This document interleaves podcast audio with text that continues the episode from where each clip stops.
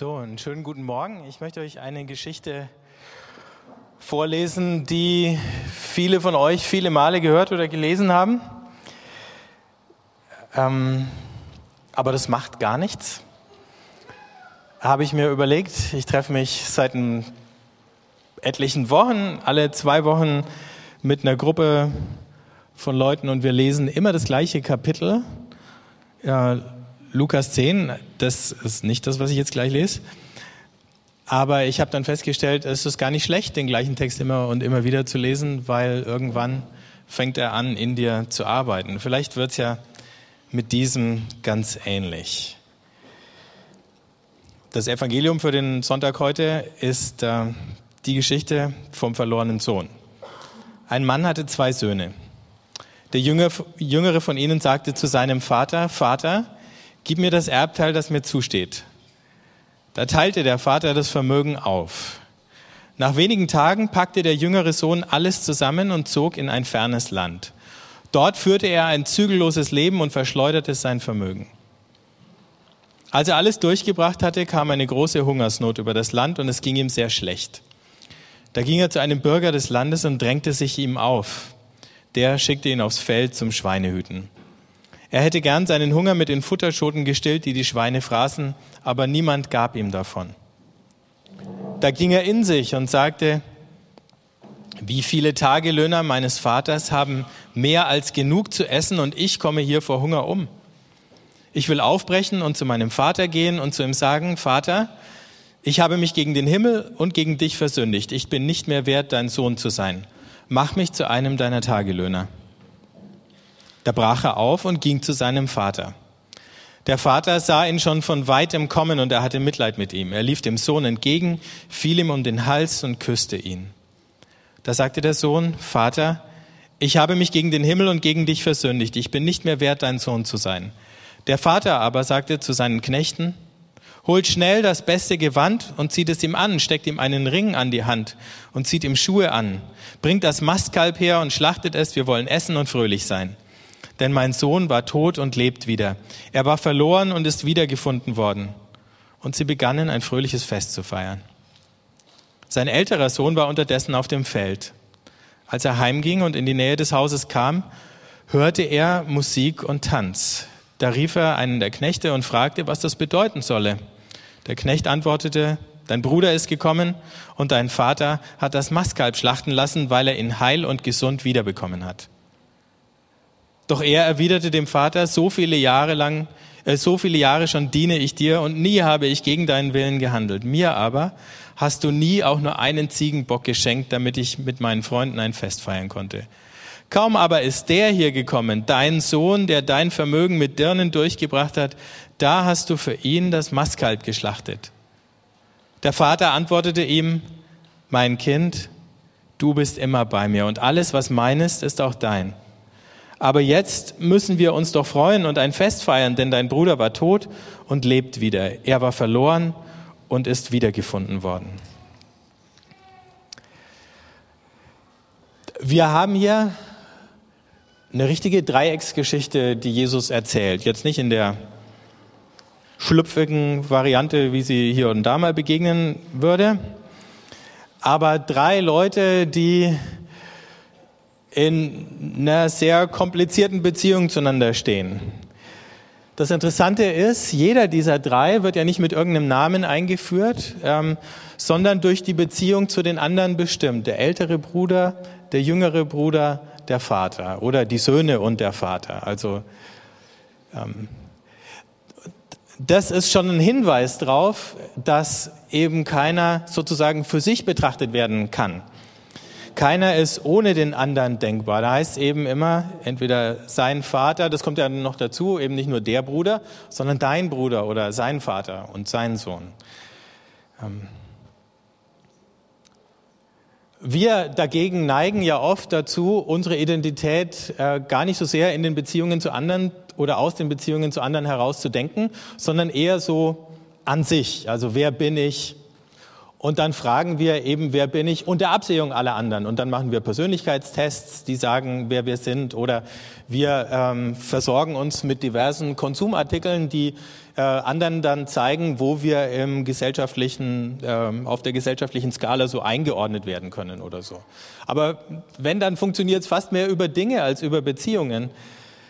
Das fällt uns schwer zu denken. Das fiel den Leuten damals, denen Jesus diese Geschichte erzählt hat, überhaupt nicht schwer zu denken, sondern die haben alle so gedacht. Dann schauen wir uns die drei doch mal an. Da haben wir zuerst eben diesen jüngeren Sohn. Jetzt, wenn man modern drauf schauen würde oder vielleicht mit einer westlichen Brille individualistisch denkt, dann könnte man ja sagen, war denn dieser Auszug von zu Hause nicht ein notwendiger Schritt? Ähm, wie manche Eltern hier auch sagen, die Kinder, die müssen mal raus und so. Ähm, damit sie mal eigenständige Persönlichkeiten werden und ihre Identität entdecken oder finden können.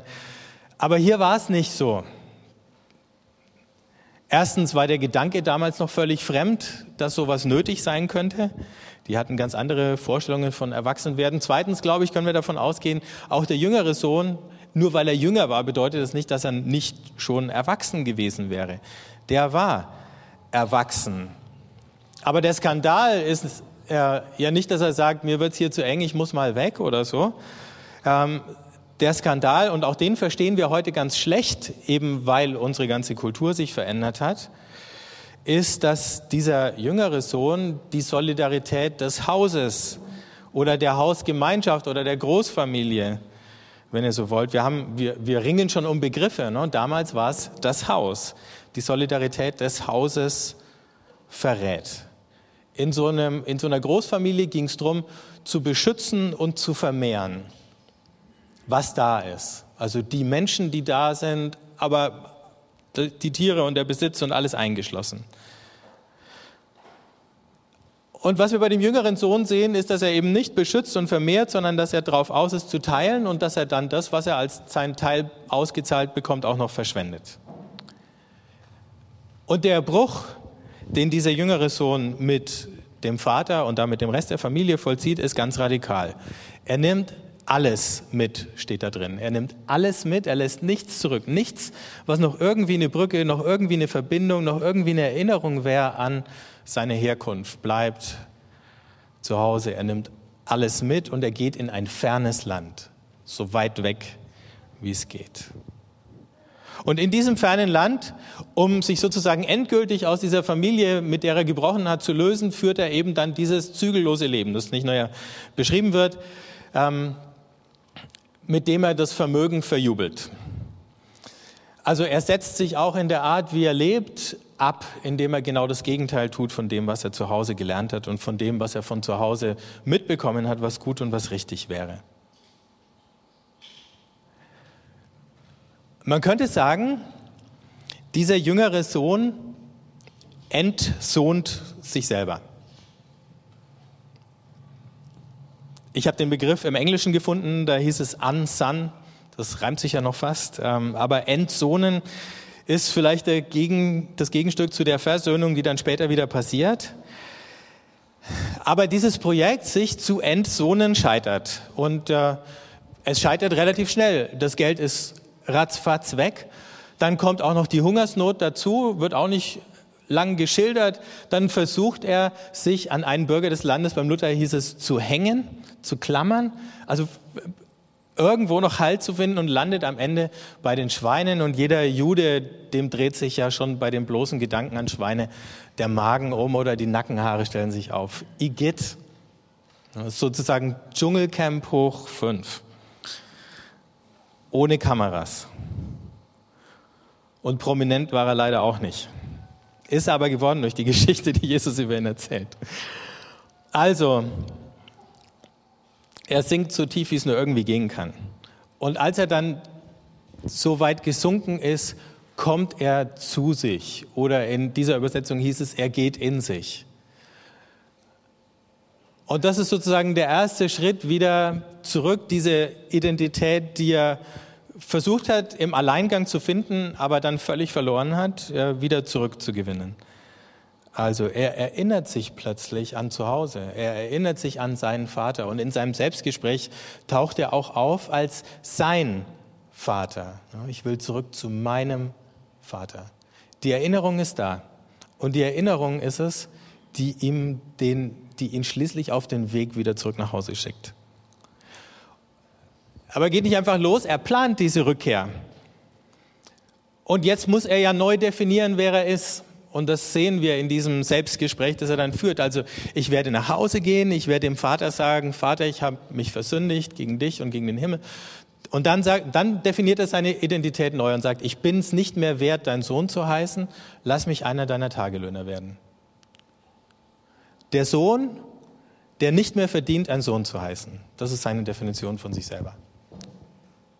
Aber irgendwie eben die Erinnerung an, er war der Sohn, die ist noch da und die treibt ihn nach Hause. Die zweite Figur in dieser Geschichte ist der Vater. Und das allererste Erstaunliche, was wir von dem Vater lesen, ist, dass er seinen Sohn tatsächlich gehen lässt. Im Buch Sirach rät der weise Sirach den guten Juden, solange noch Leben und Atem in dir sind, mach dich von niemand abhängig. Übergib keinem dein Vermögen, sonst musst du ihn wieder darum bitten. Besser ist es, dass deine Söhne dich bitten müssen, als dass du auf die Hände deiner Söhne schauen musst. Ja, der sagt zu den Alten, zahl die bloß nicht zu früh aus, dann bist du auf ihre Gnade angewiesen. Sondern lass sie möglichst lang von dir abhängig sein, dann kommst du in keine Schwierigkeiten. Das wäre die Regel gewesen. Das wäre Weisheit im Verständnis der damaligen Zeit gewesen. Ne? Lass dir nichts wegnehmen. Der Vater tut das Gegenteil. Er lässt ihn fast sang- und klanglos gehen aber als der Sohn weg ist, behält er diesen abwesenden und verlorenen Sohn in seinem Herzen, in seiner Erinnerung und er bleibt ein Teil von ihm. Warum sonst hat er ihn schon von weitem gesehen, wenn nicht sein Blick jeden Tag rausgegangen wäre an den Horizont in Richtung dieses fernen Landes, wo auch immer das lag? Der Sohn hatte mit dem Vater gebrochen, aber der Vater hatte nicht mit dem Sohn gebrochen und deswegen sieht er ihn von weitem kommen. Und dann kommt der Sohn auf ihn zu und wir hatten das ja schon, er hatte sich schon genau zurechtgelegt, was jetzt passiert. Ähm, aber der Vater unterbricht diesen Plan, diesen Drei-Stufen-Plan ähm, des Sohnes gleich zweimal. Das allererste ist, er fällt dem Sohn um den Hals, noch bevor der irgendwie was sagen kann. Noch bevor dieses Bekenntnis der Schuld ähm, erfolgt, ist der Vater dem Sohn schon um den Hals gefallen und hat ihn an sich gedrückt und umarmt und damit eigentlich schon die Vergebung durch diese Geste ausgesprochen, noch bevor der darum bitten konnte. Die Bitte um die Vergebung folgt aber sofort. Und dann sagt der Sohn eben, Vater, ich habe gesündigt. Es kommt auch noch der zweite Schritt, seine neue Identität. Ich bin es nicht mehr wert, dein Sohn zu heißen. Aber bevor er den dritten Schritt sagen kann, lass mich als sein Tagelöhner arbeiten, unterbricht ihn der Vater ein zweites Mal und sagt zu den Knechten, lauft, holt ein Gewand, steckt ihm einen Ring an den Finger, gebt ihm Schuhe an die Füße und dann wird das Mastkalb geschlachtet. Also noch bevor der Sohn eben fertig ist, damit zu sagen, wer er ab jetzt sein möchte in dieser Familie, hat der Vater ihm vorgegriffen. Er hat es gar nicht so weit kommen lassen. Und sozusagen fast im Alleingang dem Sohn nochmal eine neue Identität gegeben, nämlich der Sohn, nicht verdient hat, ein Sohn genannt zu werden, wird wieder zu einem Sohn, auf den der Vater stolz sein kann. Aber es ist der Vater, der ihn dazu macht. Und es ist in dem Fall nur der Vater, der das konnte. Also fängt das Fest an und der ältere Bruder kommt von der Arbeit zurück, hat von all dem nichts mitbekommen, wundert sich, was ist hier los, wird dann von dem Diener oder Knecht informiert, dein Bruder ist zurückgekommen, der Vater hat das Mastkalb geschlachtet und der, alte, äh, der ältere Bruder fällt aus allen Wolken und dann macht er seinem Vater Vorwürfe. Und während eben immer von mein Vater, mein Sohn, und so weiter die Rede war, merken wir plötzlich in der Antwort oder in dem Einwand, in dem Protest des älteren Bruders, dass sich die Art zu reden völlig ändert in dieser Geschichte. Er redet von dem hier, dein Sohn. Also nicht mein Bruder, dein Sohn. Und dann dieses verächtliche, der da. Und da sehen wir, dass zwar der Vater den jüngeren Sohn nie aus seinem Herzen hat ziehen lassen, der ältere aber sehr wohl. Und nicht die Erinnerung an seine Gegenwart oder wie das war, als sie alle zusammen eine glückliche Familie waren, ähm, hat sozusagen diese Lehre ausgefüllt oder den Platz gehalten im Herzen des Bruders, sondern die Erinnerung an die Übertretung, ähm, an diese Verletzung aller guten Sitten. Und das alleine definiert jetzt diesen jüngeren Bruder und deswegen ist er der da. Und weil der Vater sich so demonstrativ auf seine Seite gestellt hat, indem er das Kalb schlachten lässt und äh, ihm den, den, den, das Gewand und den Ring gibt, ähm, hat sich in den Augen des Älteren der Vater auf die falsche Seite geschlagen und steht nicht mehr auf seiner Seite. Er will nicht der Bruder des verlorenen Sohns sein. Er will nicht der Bruder dessen sein, der kein richtiger Bruder war oder der nie der Bruder war oder nicht mehr der Bruder war, der er hätte sein sollen. Und damit weist er dann auch den Vater zurück. Und wenn wir genau lesen, nennt der ältere Sohn den Vater nicht Vater, sondern er redet ihn immer nur noch mit du an. Und da spüren wir wieder die Distanz. Der Vater redet beide seine Söhne mit Sohn oder Kind an. Der Jüngere redet den Vater an, Vater, ich bin es nicht wert. Aber der Ältere sagt einfach nur du. Und da spüren wir, wie er sich zurückzieht. Jetzt ist es leicht, die Nase zu rümpfen über diesen älteren Bruder, aber wir müssen verstehen, der hatte das gute Recht auf seiner Seite. Im Buch Deuteronomium heißt, oder im fünften Buch Mose im Kapitel 21,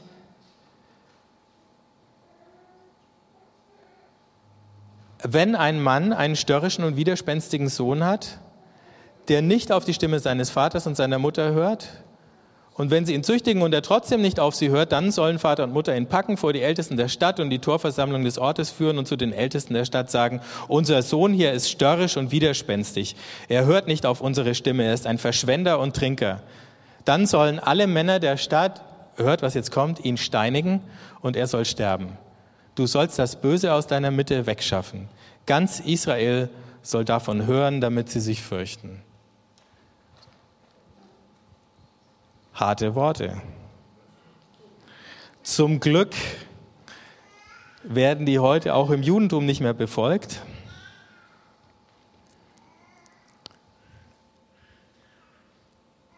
Aber der Ältere konnte sich auf das Recht berufen.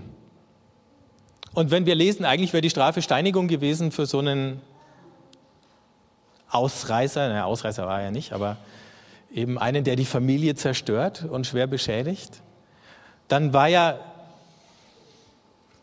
die Abneigung, die wir hier aus seinen Worten spüren, noch richtig sanft.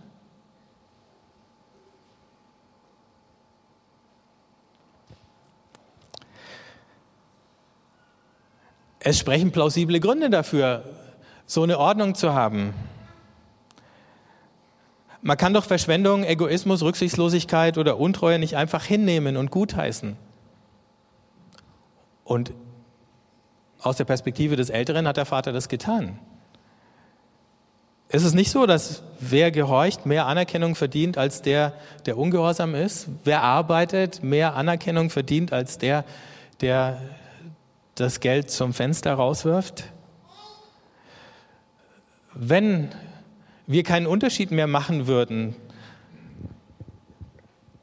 dazwischen, ob das jemand tut oder nicht tut, welches Gemeinwesen, welches Haus, welche Großfamilie könnte da noch bestehen und in welches Haus könnten dann überhaupt verlorene Söhne und Töchter überhaupt noch zurückkommen, wenn sich alle so benehmen würden. Und wenn wir einfach nur sagen würden, Schwamm drüber ist alles okay.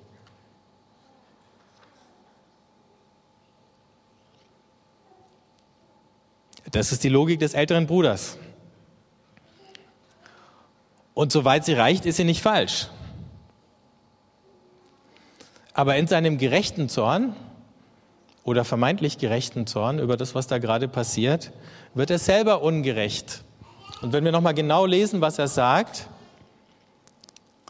dann ist die erste Klage dem Vater gegenüber, ich habe für dich wie ein Sklave gearbeitet. Das kommt in der Übersetzung nicht raus, aber im Griechischen steht ein Wort, also was nicht nur dienen heißt, sondern Sklavenarbeit leisten. Ich habe wie ein Sklave für dich gearbeitet. Ist es so? Nein, es ist nicht so. Er hat nicht nur für seinen Vater gearbeitet. Er ist der Ältere, er erbt zwei Drittel des Vermögens. Diese zwei Drittel sind noch da. Und jeden Gewinn, den er erwirtschaftet auf dem Feld, der ist auch sein Gewinn, nicht nur der Gewinn des Vaters. Jetzt in seinem Ärger tut er aber so, als hätte er die ganze Zeit nur für den Vater geschuftet. Aber das ist nicht wahr. Und dann sagt er, der jüngere Bruder hat deinen Besitz verschleudert. Auch das ist nicht wahr. Der jüngere Bruder hat sein Erbteil ausgezahlt bekommen und das hat er verschleudert.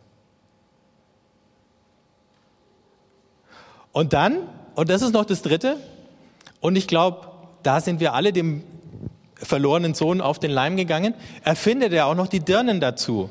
Die sind ja in der ursprünglichen Geschichte gar nicht aufgetaucht. Das heißt nur, da hat das Geld verjubelt, nicht wie. Ne?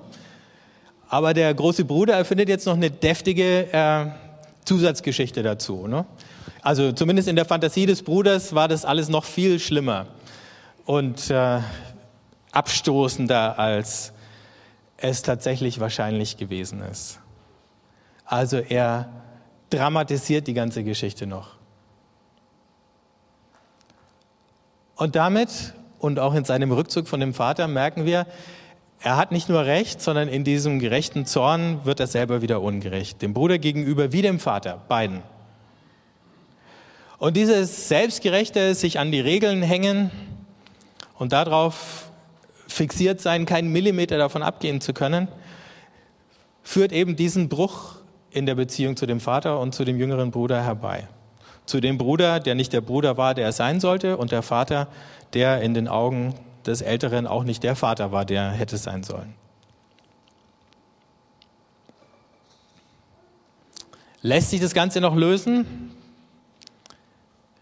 Die Geschichte hat ja einen offenen Ausgang. Aber am Ende steht nochmal der Vater, der hat das letzte Wort. Was war das jetzt für einer? War der einfach zu weich? War der ein Harmonietyp? Ist er Streit aus dem Weg gegangen? Hat er es nicht geschafft, sich durchzusetzen, wo er sich eigentlich hätte durchsetzen müssen? Wohl nicht. Es ist auch nicht alles einfach beim Alten. Also es ist keineswegs so, dass der Vater so tut, als wäre nichts geschehen, auch nicht dem Jüngeren gegenüber. Es gibt keinen Hinweis in der Geschichte, dass der Jüngere wieder einen Anteil an dem jetzt noch verbliebenen Besitz sozusagen als Erbteil bekommt oder irgendwie sowas. Er bekommt das Gewand, er bekommt den Ring, das heißt, die Beziehung ist wieder da und ist wieder hergestellt, aber das Geld, was weg ist, ist weg. Insofern hätte man die Klage des Älteren vielleicht auch noch verstehen können, wenn das der Hintergrund gewesen wäre. Aber es gibt keinen Hinweis darauf, dass der Vater irgendwie so eine Bewegung in diese Richtung macht. Aber was er gemacht hat, ist, er hat die ganze Zeit über an beiden Söhnen festgehalten. Auch als der Ältere ihn jetzt wütend zurückstößt, schaut er ihn an und nennt ihn mein Kind. Und dann sagt er, aber was mir gehört hat, hat doch schon immer auch dir gehört trotz deren Fehler und obwohl sie beide ungerecht sind oder sich ungerecht verhalten, stellt er die Beziehung zu den beiden Söhnen immer über deren Verhalten und über die Frage, ob sie sich jetzt moralisch einwandfrei benommen haben oder nicht. Nicht, dass die Moral egal wäre und dass das, was richtig war, nicht mehr richtig und das, was falsch war, nicht mehr falsch wäre. Aber die Beziehung ist wichtiger. Und die Beziehung war noch nie davon abhängig, ob sie sich richtig oder falsch benehmen die war immer zuerst da. Aber nicht nur das, sondern der Vater schafft es auch sozusagen, die Frage, wer er selber jetzt ist,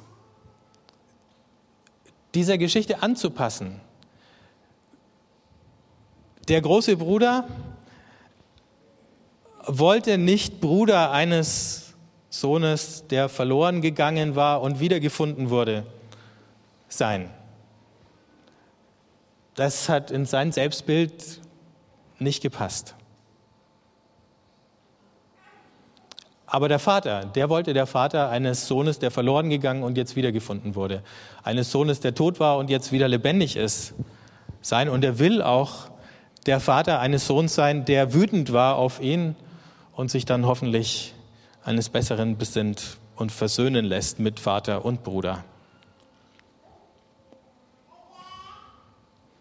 Und bei dem Vater ist genug Platz, dass beide Söhne sozusagen ihre Fehler machen oder ihre Irrwege gehen, ohne dass die Beziehung und der Kontakt zu ihnen reißt. Die dürfen sogar von sich aus ihn ablehnen oder ausschließen und trotzdem hält er an ihnen fest, selbst wenn es ihm Schmerz zufügt. Das ist ja der Punkt, an dem wir im Grunde vor der gleichen Frage stehen. Egal auf welcher Ebene, mit manchen haben wir ja nur ein eher ein distanziertes Verhältnis, aber selbst da passiert es ja, dass jemand mir auf die Zehen tritt und dann ich sage, wenn du nicht der Kollege bist, der du sein solltest, oder der Nachbar bist, der du sein solltest, oder der Mitarbeiter bist, der du sein solltest, oder eben Mann, Frau, Sohn, Tochter, die du sein solltest, dann will ich mit dir nichts mehr zu tun haben, weil es ist für mich zu schmerzhaft, das auszuhalten. Der Vater würde nie bestreiten, dass es schmerzhaft war, aber er hält es aus. Und seine Söhne sind immer noch seine Söhne und er ist immer noch ihr Vater. Nun beschreibt das natürlich zuallererst das Verhältnis zwischen Gott und uns, wenn Jesus diese Geschichte erzählt. Aber wenn wir es lesen, merken wir schon, wir können es ja nicht nur darauf eingrenzen oder einschränken, sondern wir merken gleichzeitig wird uns ein Modell gegeben, wie unsere Beziehungen zu anderen ausschauen sollten oder wie wir unsere Identität in der Beziehung zu anderen eben immer mal wieder sozusagen neu ausrichten müssen an dem, wie diese Beziehung jetzt gerade verläuft. Und nicht sagen, ich bin ich und was da in der Beziehung zu diesem oder jenem passiert, hat nichts mit mir zu tun. Und jetzt gibt es alle möglichen Ebenen, auf denen man es durchspielen kann. Zum Beispiel, es gibt ja sowas wie Gruppenidentität. Und manchmal ist Gruppenidentität dadurch gekennzeichnet, dass man sehr scharf unterscheidet zwischen drinnen und draußen. Und äh, drinnen sein bedeutet, nichts mit denen zu tun haben, die draußen sind. Oder eben nicht so zu sein wie die anderen wird, könnte man jetzt für viele Gruppen durchspielen. Ne? Ähm, Fußballfans zum Beispiel. Ne? Für die eine Mannschaft zu sein, heißt möglichst gegen die andere Mannschaft zu sein. Nur ganz schlecht, wenn der Torwart der anderen Mannschaft jetzt in deine eigene Mannschaft kommt, wie jetzt kürzlich geschehen. ähm, da sind jetzt einige Ultras äh, von Bayern München noch dabei, sich damit abzufinden, dass sie den Manuel Neuer nicht mehr loswerden. Aber gut, ist auch so eine Geschichte vom verlorenen Sohn. Da können wir ja drüber lachen, ne? aber auf anderen Ebenen begegnet es uns viel näher und da kratzt es uns dann tatsächlich. Ähm, wie schaut es aus mit Vergebung und Versöhnung, wo mir objektiv betrachtet oder vielleicht auch manchmal ja nur subjektiv empfunden Unrecht geschehen ist? Ne? Vielleicht hat der andere es noch gar nicht anerkannt, dass das überhaupt Unrecht war. Vielleicht werden wir es nie klären können, ob es Unrecht gewesen ist. Aber mache ich dicht oder lasse ich die Tür offen? Und wenn eben Versöhnung noch nicht möglich ist, weil der andere noch keine Anstalten gemacht hat, ähm, in sich zu gehen, sich auf den Rückweg zu machen, ist bei mir Platz dafür, dass er möglicherweise eines Tages kommt? Behalte ich ihn in meinem Herzen als den Freund, den ich vielleicht aus den Augen verloren habe oder mit dem die Beziehung ein bisschen kompliziert geworden ist, aber der mein Freund bleibt, sodass wir uns irgendwann vielleicht wieder versöhnen können und dann Freunde werden, zwischen denen es mal schwierig gewesen ist, aber jetzt wieder gut. Lasse ich die Tür offen.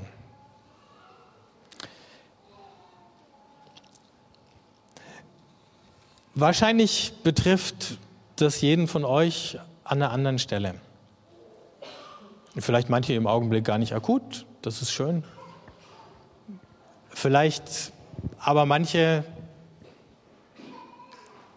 im Moment fast ein bisschen schmerzhaft oder man fragt sich, muss ich mir den Schuh jetzt wirklich anziehen? Eine nette Eigenschaft dieses Vaters ist, er hat Zeit, er kann warten. Er setzt uns nicht unter Druck, manchmal kommt allerdings der Druck aus uns selber oder aus den Umständen oder der Situation. Und manchmal ist der Zeitpunkt reif, entweder selber umzukehren zum Vater als allererster Schritt für die Versöhnung mit Gott oder dann auch mit anderen. Vielleicht ist auch dieses Umkehren zum Vater und zu sagen, hilf mir, mich mit diesem oder jenem auszusöhnen, auch was, was dran ist. Wir können da noch einen Augenblick drüber nachdenken. Ihr könnt auch, während wir dann das Abendmahl feiern, drüber nachdenken. Ich möchte es an einem Punkt konkret machen. Ich hatte das jetzt gar nicht so durchdacht, als ich die Predigt geschrieben habe, aber als ich heute Morgen hier reingekommen bin, lag hinten an, auf dem Schriftenständer dieses kleine Faltblatt Rettet unser Brucker Wahrzeichen. Der Brucker Kirchturm, ähm, da ist das Gebälk morsch und ähm, die müssen eine aufwendige Renovierung machen. Und äh, vor ein paar Wochen war hier im Saal ein Konzert, wo der Chor der koreanischen Gemeinde gesungen hat. Und dann haben sie ein Benefizkonzert gemacht, um äh, Geld zu sammeln für die Renovierung des Kirchturms. Und von da liegen diese Zettel noch da. Und dann habe ich gedacht, oh, schmeiße die in den Papierkorb. Und dann dachte ich, ah, Moment. Ähm, und dann ist mir eingefallen, dass, also auch wenn ich das hier von vielen ähm, so wahrnehme, dass ähm, Schwierigkeiten, die es mit Bruckern oder mit den Bruckern, die in diese Kirche gehen, ähm, die es vor Jahren gegeben hat, für die meisten kein Thema sind, kriege ich ab und zu mal eine Frage, wie ist es denn ähm, von Leuten außerhalb der Gemeinde? Oder ich kriege ab und zu mal erzählt, dass es da möglicherweise immer noch ähm, Leute gibt, die, wie soll ich sagen, unglücklich verletzt äh, oder vielleicht auch einfach noch unversöhnt sind in irgendeiner Form. Also habe ich gedacht, wie wär's? Und habe mit Gerd gesprochen und er hat gleich Ja gesagt. Wie wär's? Wir sammeln heute die Kollekte für den Brucker Kirchturm und sagen ihnen damit, so wie der Vater zu dem Sohn, ihr gehört zu uns. Egal, was ihr sagt, das müsst, was ihr sagt, müsst ihr sagen. Aber was uns angeht, ähm, gehört ihr zu uns. Was uns angeht, ist das sozusagen unser Kirchturm. Hier haben wir sowieso keinen. Also könnt ihr auch schon mal in euren Geldbeutel kramen und so. Gut, dann würde ich gern für uns oder mit euch allen beten und wenn ihr möchtet, steht auf.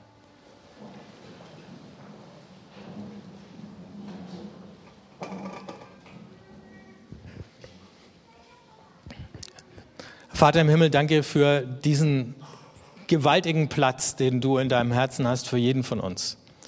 Wo sogar noch Platz ist für unseren Ungehorsam und all die Dinge, die wir in unserem Leben und vielleicht auch in diesen Tagen und in dieser Woche verbockt haben. Und danke, dass wir von dir lernen können, uns nicht nur mit dir versöhnen zu lassen, sondern auch mit allen Brüdern und Schwestern, und dass du diesen Kreis der Brüder und Schwestern so weit ziehst, wie es nur irgendwie geht.